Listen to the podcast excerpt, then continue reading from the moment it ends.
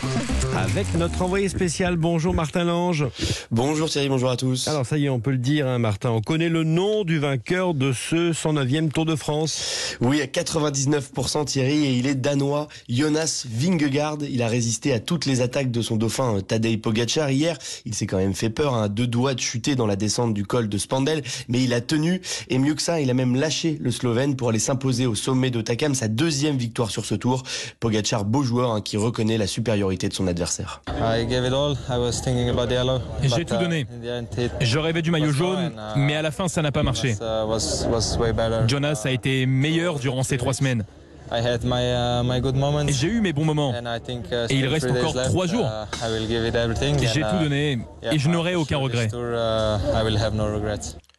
Pogacar qui lui a vraiment chuté dans cette descente. Peut-être a-t-il pris trop de risques. En tout cas, il n'a pas pu résister à un incroyable Wood van Aert. Le maillot vert échappé toute la journée. C'est lui qui a donné le dernier relais à Vingegaard pour se débarrasser de Pogacar. Le Belge qui préfère encore attendre avant de déboucher le champagne. Ça c'est toujours euh, dangereux. Euh, je crois que nous sommes euh, une étape plus, plus près de Paris avec euh, un, très bon avantage qui, est normalement confortable pour le contre-montre, mais on doit rester euh, concentré et ouais, c'est ça. C'est fini quand nous sommes à Paris. Sauf accident, hein, on reste prudent comme Van Aert. Vingegaard deviendra dimanche le deuxième Danois à remporter le Tour.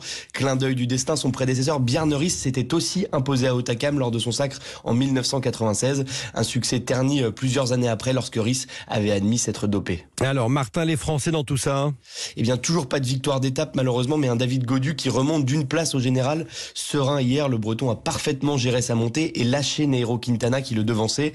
Ce matin, il se retrouve donc quatrième avec une belle marge, un hein, plus de deux minutes une médaille en chocolat qui lui va bien. écouter. Je pense que j'aurais signé. Il y a beaucoup qui disent ouais faire quatrième, cinquième, sixième du tour, euh, on s'en fout, ça sert à rien. Après, euh, je pense qu'ils se rendent pas compte de l'effort et du niveau qu'il faut avoir pour faire quatrième du tour. En tout cas, euh, en tout cas même si, certaines, personnes disent ouais t'as fait 4 du tour, c'est nul, on aurait préféré que tu aies gagné l'étape. Moi je suis fier d'avoir d'être quatrième du général actuellement. Il reste encore demain, il reste encore le chrono, donc il reste encore deux jours. On va rester concentré parce que tout peut se passer. Une quatrième place sur le tour, hein, ce n'est pas anodin, ce serait le meilleur résultat d'un Français depuis le podium de Romain Bardet en 2017. Alors aujourd'hui, retour au calme, Martin, avec la 19e étape. Oui, avec un départ inédit depuis Castelnau-Manoac, un petit village des Hautes-Pyrénées inconnu pour être le berceau d'un certain Antoine Dupont, le capitaine du 15 de France. Le peloton prendra ensuite la direction de Cahors pour une étape plutôt plate, avec seulement deux très courtes montées.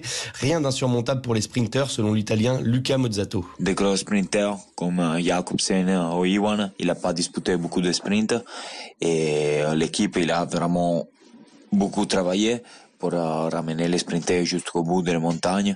Donc euh, je crois qu'il va pas louper une opportunité comme ça. Mozzato qui essaiera peut-être de se mêler à la lutte. Attention tout de même à la fatigue générale du peloton hein, qui pourrait favoriser un gros groupe d'échappés.